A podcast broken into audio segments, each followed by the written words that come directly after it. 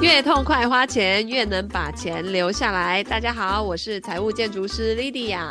大家好，我是小编心怡。好，我们今天要来讨论的主题非常的有趣。这个呢，就是假如你现在有三千万。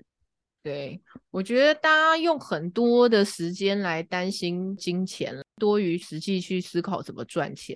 所以呢，我想要问大家一个假设性的问题，就是如果当你有了三千万的时候，你会想要做什么？诶，为什么会突然有这个 idea 啊？你是身边的人突然有了三千万吗？没有，我我分享一个就是我朋友的困境这样子。那他就是因为呃他的长辈不幸往生了，他就得到了一笔遗产这样子。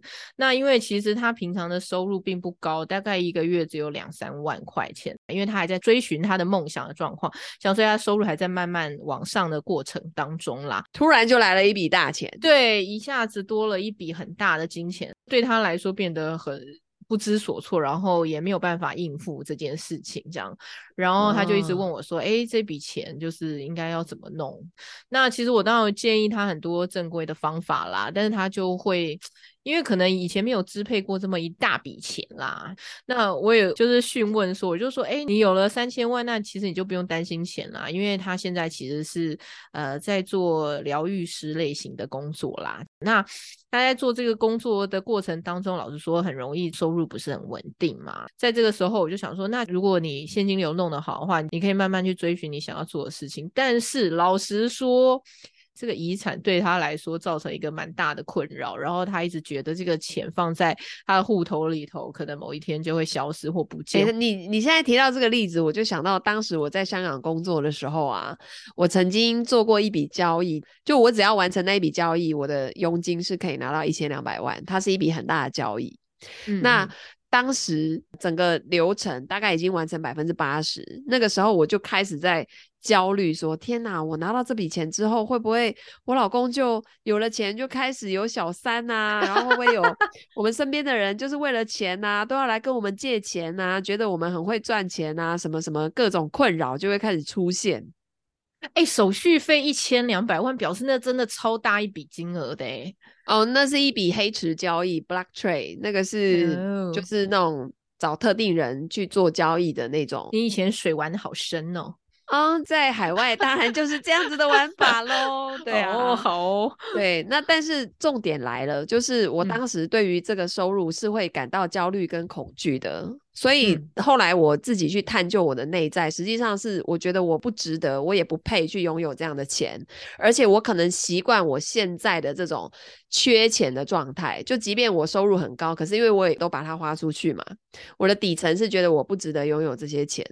所以当时那笔大钱本来要进来，你知道后来的结局是什么吗？在那最后临门一脚的时候，交易失败告终。哈，那会不会很失望？不会耶，我反而松了一口气耶。哈哈，是哦。你看我是不是整个就是觉得我不值得拥有，内心是排斥他的，对不对？对，我跟你讲，你的潜意识都会保护你，嗯、会帮你运作很多事情。嗯、当你觉得害怕或是焦虑、恐惧这即将到来的，他很多时候就觉得那算了，不要好了。他就帮你处理掉了，你知道吗？我想要他处理掉这些事，欸，哎，对，所以其实哈，很多人会陷入一个迷失，就是没钱有没钱的困扰，有钱有有钱的困扰。就像这些平常没有在做财务管理，或是有自己财务管理模式框架的人，当你今天进来一大笔钱之后，大部分的人第一个想到的都是，那这个钱要怎么分配，去买什么东西可以让我。哎，本金一直在，然后我花它产出来的现金流就好了。因为我现在等于有了一只大母鸡嘛，那我怎么样去安排它，让它每每个月或甚至每年可以下蛋？我只要花那个蛋，然后我可以长期的拥有这一只鸡。嗯嗯嗯嗯嗯嗯。但是实际上呢，市面上的。商品太多了，多到大家不知道怎么选择，而且你永远不会有标准答案的。像我在证券业里面就遇到三四个这样的客户啊，有人是因为领到遗产的，有的人是因为呢早期在公司拿到那个原始股票上市挂牌了之后，整个就是暴涨。然后变现之后多了三四千万的，嗯嗯，然后有的人是自己开的公司，也是拿到那个别人的投资，他把部分股权卖出去变现的，也都是几千万起跳的。那这样的人来到当时的我的面前，我当然就是买这个基金，买那个东西，买这个股票，买这个，当然因为我要赚他的手续费嘛，对不对？对。但是现在站在我。已经不是金融从业人员的角度，我站在客户的这个角度，我反而觉得，如果你在一开始拥有这些钱不知道怎么办的时候，你什么决定都不要做，反而来的比较好。为什么？因为事实上呢，这些金融商品的购买，你一定要拉回到黄金圈的思考层面，就是那个 why，嗯，核心的那个为什么，嗯，因为大家现在落入的迷失是在外圈的那个 what。工具，我到底要买什么？但是你一定要拉回来，那个坏反而是更重要的。就这笔钱，它对你来说是什么样的意义？嗯，你想要用这笔钱来过上什么样的理想生活？嗯，还是说，就算没有这笔钱，你的理想生活是什么？嗯，它其实只是加速你去到那个理想生活的速度的一个资源而已。嗯，但是你现在却被那个资源给牵绊住了。哎，放在定存不好吗？如果说一个月那个原本收入只有两三万块，然后他假设都是月光族好了，一个月给你花三万块好了，一年三十六万，你三千万要花几年啊？三千万？你看你还算不出来呢？好久哎，对啊，我算不出来，一下子好像好遥远哦，是不是？那干嘛一定要非要去干嘛呢？所以其实他也不用积极投资，老实说，慢慢花也是可以的，对不对？我只要维持原来的消费水准就好了。对，我的意思是，就是说，当你不知道该怎么做的时候，你反而先停下来，倾听自己内在的声音，先习惯自己是个有三千万资产的人。嗯哼，让自己的内在跟外在达到一致的水平之后，再来做决定。嗯嗯嗯。而且，如果你的认知水平跟你的资产不在同一个水平的话，你的认知水平是比较低的，你的资产是比较高的。这个社会有太多太多的方式，让你的资产回到跟你的认知水平一样的高。啊，你看 YouTube 的时候，他也会叫你去投资，然后你就钱就不见了。是啊，各种割韭菜，各种诈骗。通常突然间有一笔大钱进来的人，他们会倾向保守。对，就是我这个东西，你也不用让我要赚很多，我就是守住这个本金，然后我每年有多的现金流可以去花就好了。但这个都是技术层面的讨论，这个不会有标准答案。嗯嗯，你必须要找一个专业的财务建筑师，或者是这种专业的人士，然后去跟他讨论你未来的理想生活是什么样的画面，你的人生愿景是什么，从最源头去做，对不对？对，从那个坏开始，嗯，然后我们才会看看现在的跟你梦想当中的那个画面的差距在哪里。很多时候不是只有财力上的差距，哎。譬如说，我最近就带着学员去做那个十年后你完美的一天的畅想嘛。那很多人在那里面，哎，是有顾虑到自己的身材、体脂肪要几趴的。他不是只有说哦，我要赚多少钱，我要住多大的房子，哎，他还有身边的家人、他的亲密关系、他的学习、他的个人成长、他的身体的状态，那是一个很完整的画面。所以。会现在这种哦，我现在拿到一笔大钱该怎么办的人，他应该要再拔高他看待事情的那个角度，站在一个高度上面去看。哦，那以前可能我要去的地方叫做 B 点，我现在在 A 点。我以前 A 跟 B 的差距有点大，因为我手上的财务资源不够嘛。我刚刚念到的那些东西，嗯、包括你的身材，要不要花钱买品质好的东西来吃啊？要啊，嗯、对不对？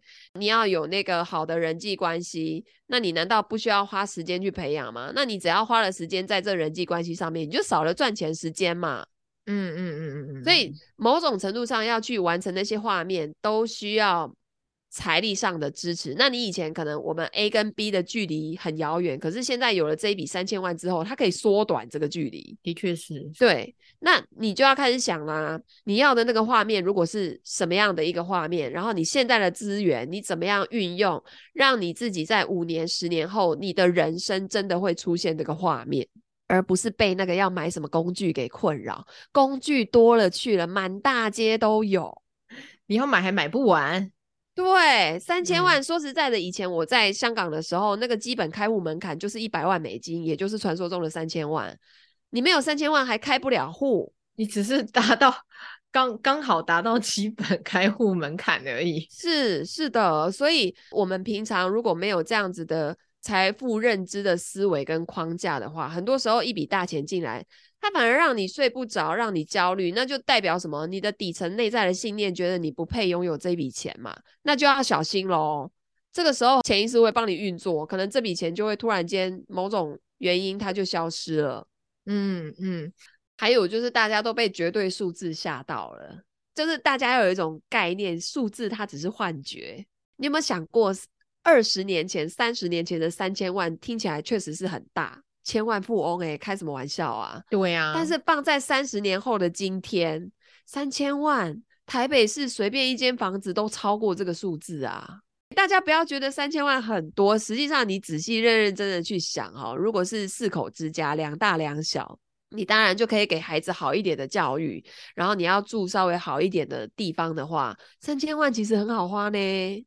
不是说呃金玲老师自命清高或者什么的，就是说在现在这种 通货膨胀到一个不行的年代，三千万大家不要觉得它会是你的困扰，因为真的要花哦，其实一下就没有了。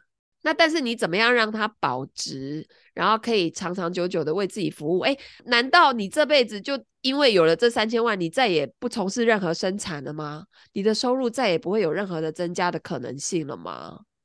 这三千万应该是拿来增加你做事情的底气吧，而不是说造成你的困扰。会造成困扰的人，好像就觉得，哦，我三千万，然后我的收入就停在这里了。我接下来就要焦虑这三千万要干嘛？其他我原本在做的事情我都乱掉了，会是这个方向吗？应该不是吧？应该是说这个思虑是是需要梳理的。就是突然我们有一笔钱的时候，通常第一件事情就会想说：“哎，我就不要工作了，我就来辞职之类的。”这样。嗯，但我觉得大家可以换一个方向，就是把它想成我的人生要过最后的那个大魔王的那个关卡，然后我这中间要拿到很多的装备，那三千万其实只是我的装备之一，嗯，但是我可能还需要具备其他的技能，才能够去到我要的那个关卡，把那个大魔王给打败。那你的大魔王是什么？可能就是你十年后完美的一天的那个画面。嗯嗯嗯嗯嗯嗯嗯，那你这中间要拿到什么装备？那等于人家网络上有人送你这个装备而已啊！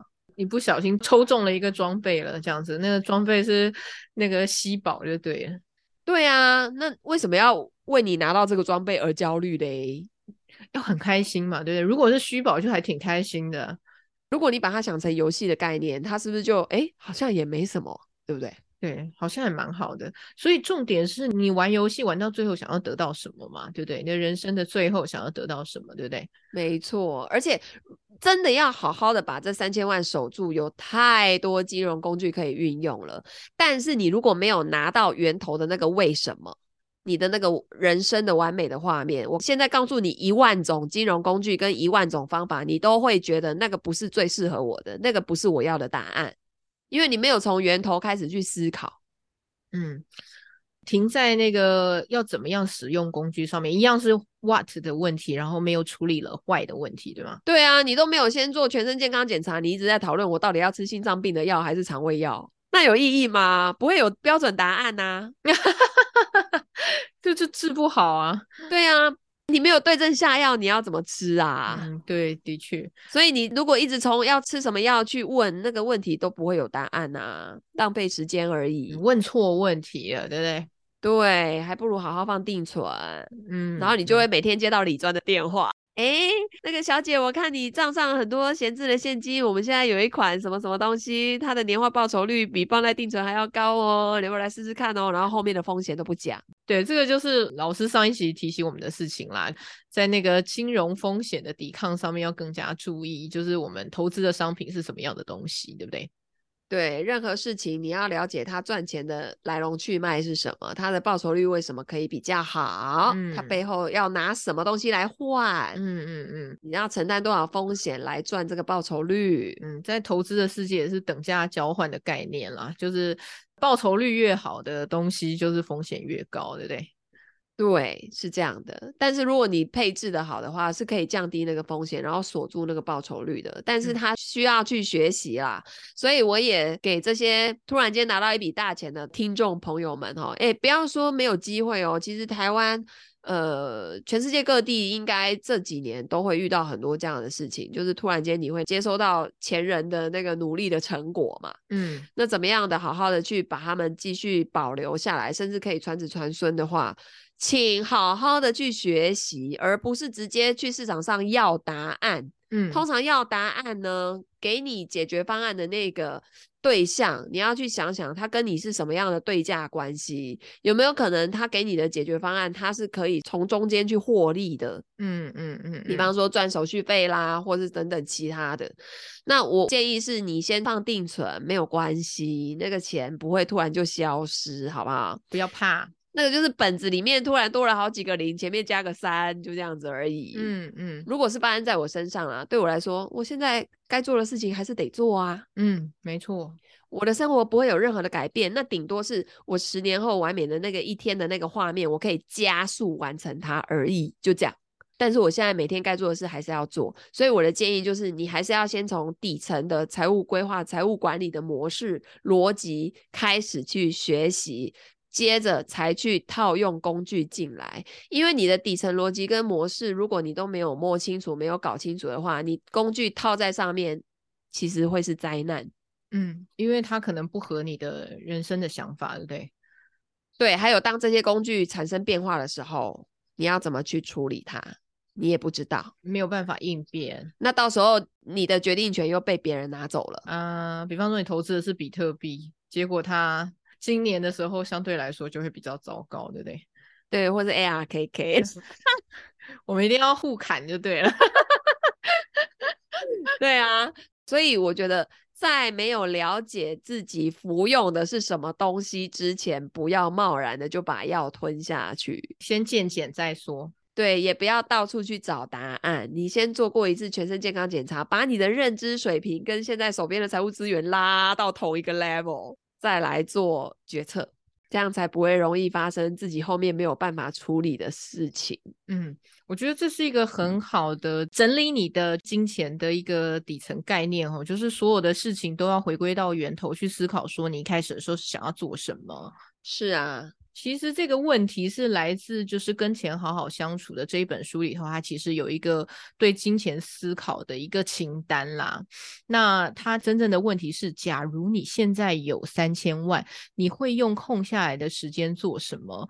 其实我我想要问的意思是，大家一直在追逐金钱的时候，都会把真正想要做的事情先放一边嘛，因为生存到底还是比较重要的。但是如果真的有一件事情可以解决你生存的事情的时候，我想现在大部分人都会很茫然。就是如果我现在可以不用再为生存担忧的时候，我真正想做的事情是什么？这件事情是，呃，我们很少在花时间思考的。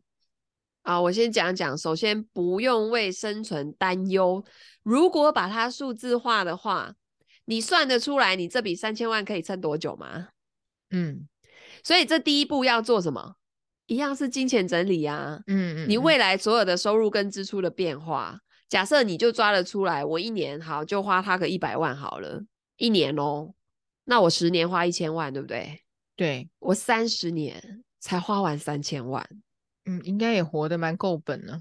对，但是你首先就是你如何得知一年你只花一百万，就你现阶段的消费水平在哪里？这个数字你是不是要先找出来？再来，这三十年当中不可以有任何人身风险的发生。嗯嗯嗯，因为你这些所有的支出，你不会突然间去规划说啊，我今年来去开个刀五十万，有没有？后年来去干嘛弄一下哈？弄个达文西？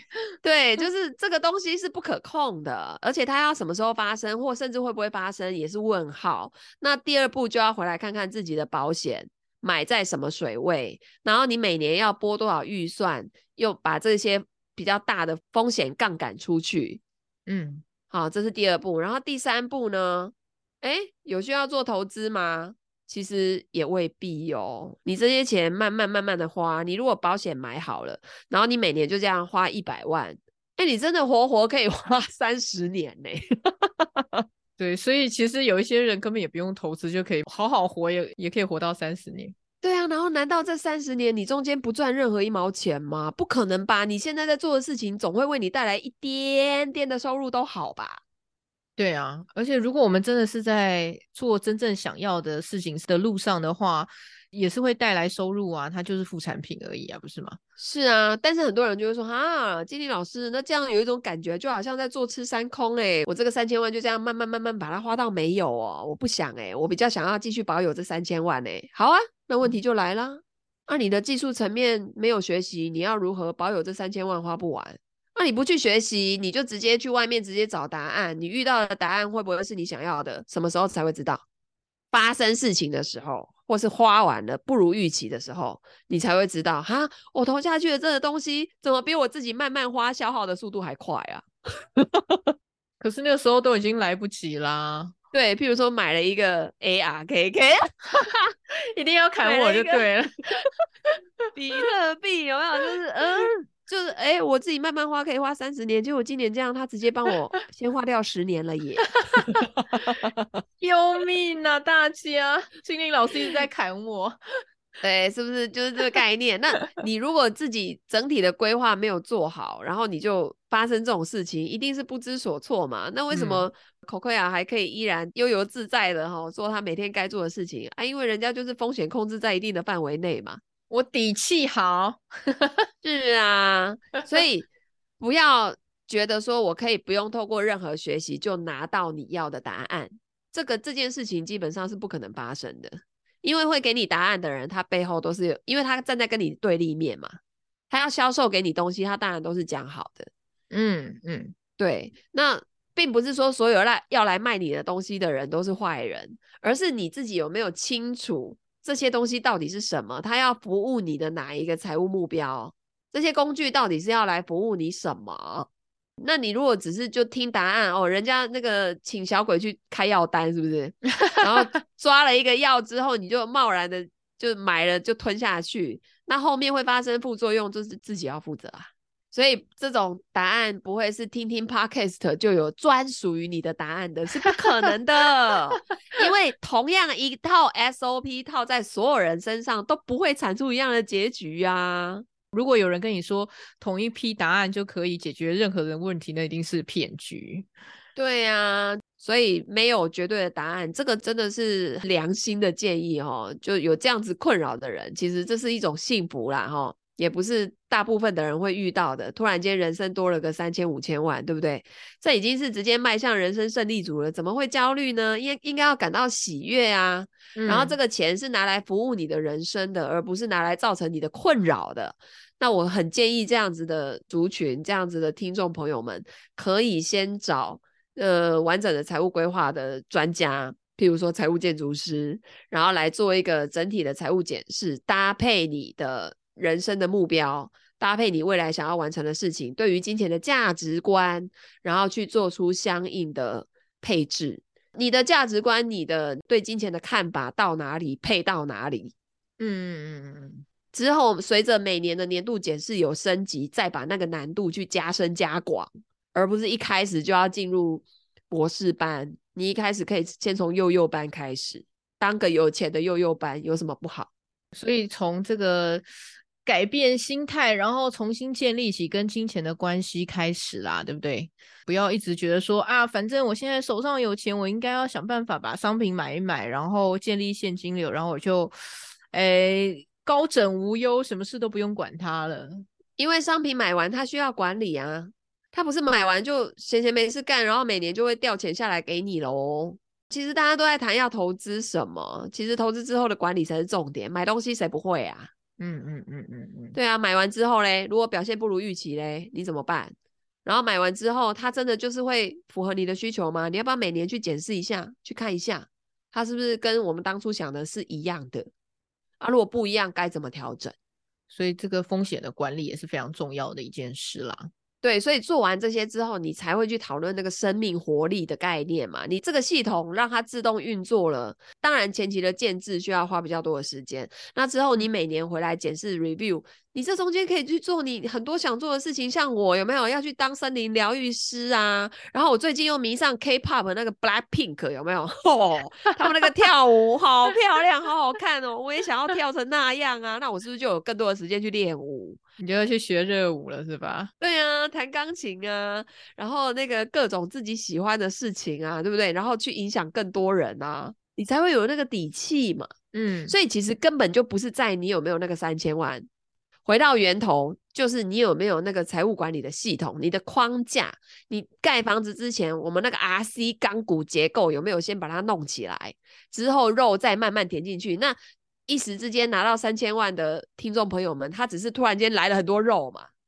那你那个 RC 钢骨结构如果都架好了，你肉马上架上去，那就速度就很快啦。你的心目中的那个财务大楼是不是一下就成型了？马上就显化在你的生活当中了。嗯嗯嗯。可是你如果没有那个 RC 钢骨结构，给你一堆肉，那个就像一堆废材，然后全部堆在地上，没有任何的形状，没有任何的一间漂亮的财富大楼出现啊。对。而且我会觉得有些时候可能很多人拨太多的时间在金钱的管理上面，应该是说你当然要管理金钱没有错，但是。职场可能也是一块你需要花时间去处理，然后人际间的关系也是你要花时间去处理的，然后呃，你的心灵层次的提升也是你要花时间去处理的。你有很多事情要处理，而不能就是花太多时间在这个金钱的管理上这么多，所以你要放在一个你自己能够心安又不会失调的一个状态之下，然后让自己的生活得到一个比较好的平衡。对，如果你现在感到很焦虑，就什么决定都先不要做。对，也不要急着想要把钱送出去，什么帮帮亲人交房贷，然后什么 什么先借出去给别人，这个都不需要，这都是多的。嗯嗯嗯，你现在的心态就是直接当做好，我有这笔钱，我先接受它，我先习惯它出现在我的生活，出现在我的人生当中。然后先把它放个定存，定它个半年一年的，你慢慢习惯这件事情，然后中间透过慢慢学习，找到自己真正要的答案，才慢慢的去做安排。嗯，对，就好啦，嗯，不需要为了这个东西而去让什么让自己睡不着。而且你想哦，你今天把钱借出去了，万一对方还不回来，那你不是又更焦虑？真的，钱的焦虑又变成一个可怕的回圈了，就等于把问题又更复杂化。嗯嗯。